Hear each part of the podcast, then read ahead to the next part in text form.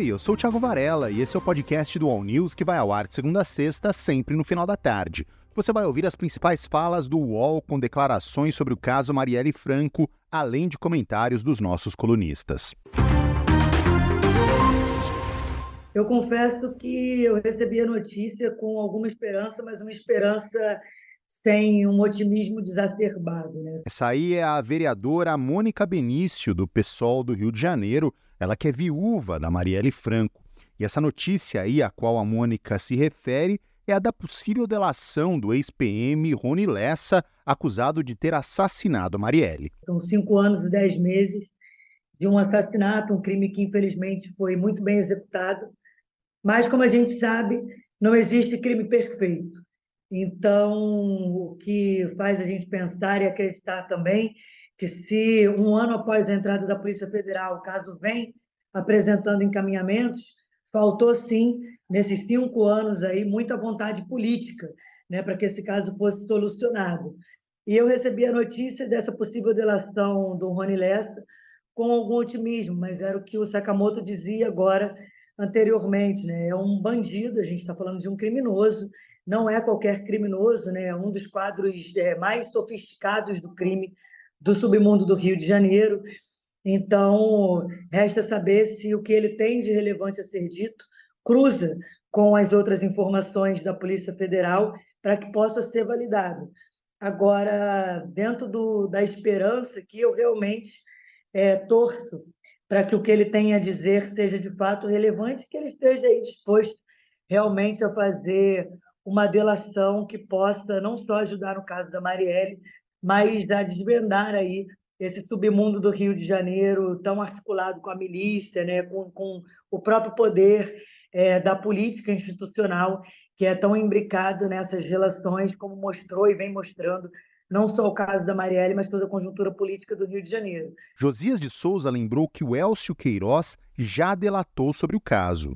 Uma segunda delação do Rony Lessa adicionaria informações novas às que já foram prestadas pelo Elcio de Queiroz. Isso, evidentemente, num crime que vai fazer aniversário de, de seis anos, agora em março, é o que resta à polícia se servir da, das confissões daqueles que é, operaram o crime, um dirigindo o carro, o outro fazendo os disparos. Então, seria de muita relevância a, a eventual delação do Rony Lessa. É preciso aguardar se o acordo foi fechado ou não. É, antes do final do ano, Fabiola, antes do Natal, o, o diretor-geral da Polícia Federal, que será mantido no cargo pelo novo ministro da Justiça, o Ricardo Lewandowski, ele declarou que em três meses esse episódio seria elucidado. Alguém que faz uma previsão como essa, que antecipa é, como um presente de Natal essa informação de que até março é, deste ano de 2024 é, o país teria uma resposta sobre é, os mandantes, executores, toda a elucidação da trama que resultou na morte da Marielle e do Anderson, um presente como esse pressupõe que o diretor-geral da Polícia Federal dispõe de informações que nós, simples mortais, ainda desconhecemos. Então, pode ser que ele estivesse considerando essa hipótese de uma delação do Rony Lessa. Agora, é, o que se espera, Fabíola, é que, de fato, esse crime seja elucidado, porque é inconcebível que um crime que expôs o Brasil é, em, em, escala planetária é, fique impune, como é o caso deste, desse é, assassinato da Marielle e, e do Anderson.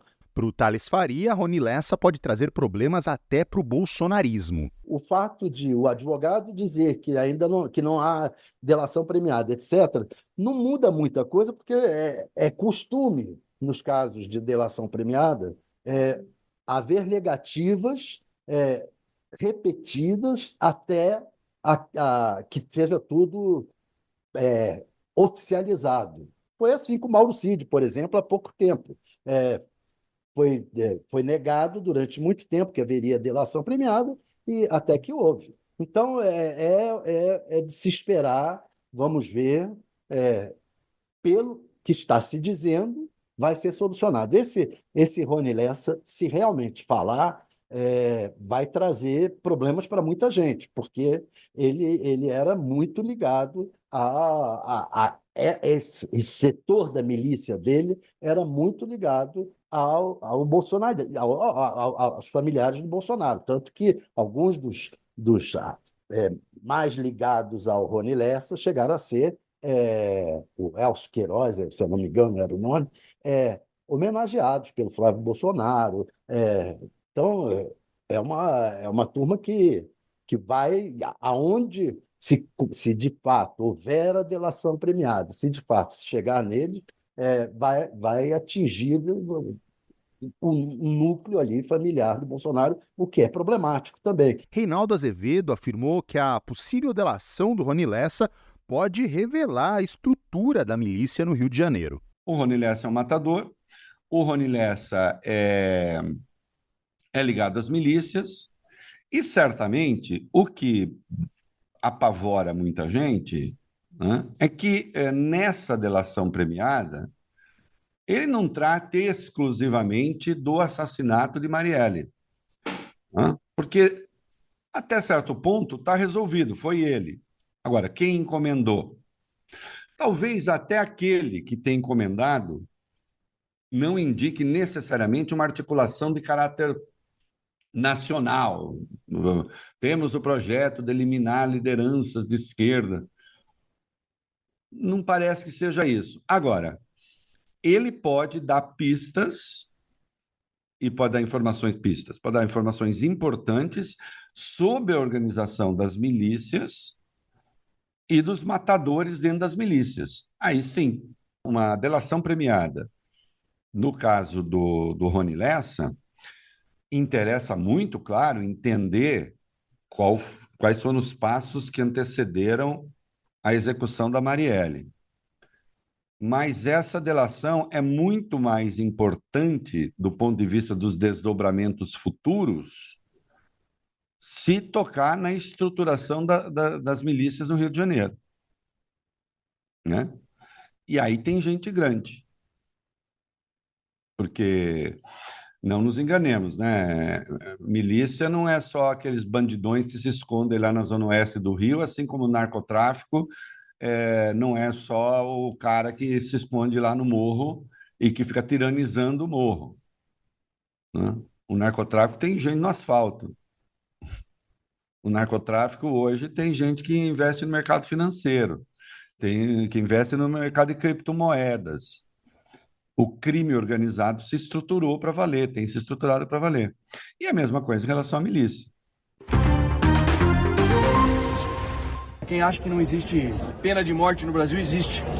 Esse aí é o secretário de Segurança Pública de São Paulo, Guilherme Derrite. Quando o policial militar é identificado como policial, automaticamente, e o policial não consegue, por N fatores, se defender, mesmo em momento de dificuldade, ali é que existe a pena de morte no Brasil. E eu não ouço, não vejo, não leio nenhum especialista em segurança pública se manifestar. Recentemente, eu não sei se é burrice, canalice, desonestidade, eu recebi um artigo científico que eu não sei nem quem é, porque quando eu vejo ali, deixa eu ver se é policial que está falando, se não é policial, não é especialista em nada. Pode ser especialista, no máximo, no máximo, um curioso, nem um estudioso, falando que a maioria dos assaltos, ou parte dos assaltos, acontece com armas de simulacro, armas de brinquedo, de plástico. Vem aqui, agora aqui no velório, aqui em Parelheiros, olhar no olho do pai, da mãe, da soldado Sabrina, do esposo, o Cabo Franklin, e falar essa besteira escondida por trás de um canudo de papel que não vale absolutamente nada, a não ser declarar em um artigo científico que eu sou especialista. Eu nunca vi um, um especialista em pilotagem que nunca tenha pilotado um avião um helicóptero. Só na segurança pública que nós temos especialistas que nunca, com todo respeito, que nunca trabalharam um minuto numa viatura policial se auto-intitularem especialistas. O Derrite deu essa declaração aí polêmica, né, no velório da soldado Sabrina Franklin, ela que foi morta por dois criminosos que tentaram roubar a moto dela na estrada ecoturística de Parelheiros, na zona sul de São Paulo. No All News, a diretora executiva do Fórum Brasileiro de Segurança Pública, a Samira Bueno, criticou a fala do Derrite. É lamentável que, na posição que ele ocupa hoje, ele utilize uma situação trágica, né, um velório, um enterro de uma profissional da segurança pública, de uma policial militar, para fazer política e discurso ideológico da pior categoria. É, então, é lamentável que ele se preste a esse papel e, enfim, é, infelizmente não tem nenhuma surpresa aí. Quando, inclusive, o nome dele começou a aparecer é, entre os possíveis indicados a essa função de secretário de Segurança Pública, a gente está falando de uma função que lidera a Polícia Militar, que tem 88 mil pessoas, a Polícia Civil, que tem mais de 25 mil pessoas, e o Corpo de Bombeiros, a Polícia Técnico-Científica. Então, veja a responsabilidade e a necessidade de preparo da, na função para ocupar esta posição. Quando a gente olha o histórico de secretários de segurança pública no estado de São Paulo, promotores, procuradores, o último é, era um general, eram figuras extremamente preparadas. O Derrite é um capitão da Polícia Militar, o que por si só já gera uma série de questionamentos dentro da hierarquia militar. Na lógica militar, ter um capitão dando ordem para um coronel, isso é algo que causa arrepios. É, e vamos lembrar, né? Ele, quando ele sai da Polícia Militar, ele, ele vira deputado federal é, muito próximo, inclusive do Eduardo Bolsonaro, né, estavam falando da Marielle antes, então ele, ele, é uma figura muito próxima ao mundo bolsonarista. O secretário também afirmou que vai retomar as operações escudo em resposta a esses recentes ataques a policiais no estado. A Samira Bueno também falou sobre esse assunto uma estratégia que vem sendo utilizada por diferentes políticos há muito tempo, foi o que aconteceu em 2012 e é o que aconteceu agora na Operação Escudo no ano passado, essa lógica do mata-mata, uma ideia de que a polícia pode matar é, sem consequências, porque afinal ela tem que fazer justiça com as próprias mãos, e é, isso acaba expondo ainda mais os policiais ao risco.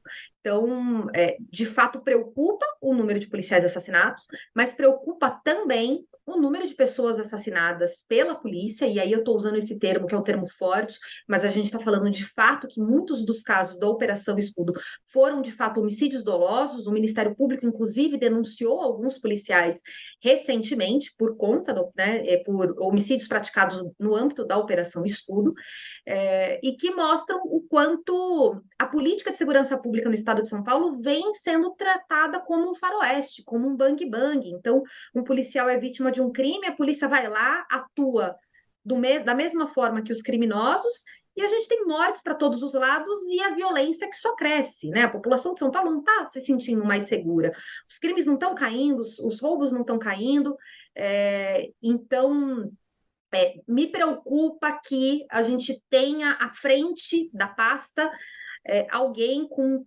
tão pouco preparo para lidar com situações como essa. Essa foi a edição de hoje do podcast do All News. Acompanhe as principais notícias no UOL e siga as duas edições diárias do All News em vídeo, às 10 da manhã e às 5 da tarde. Até mais!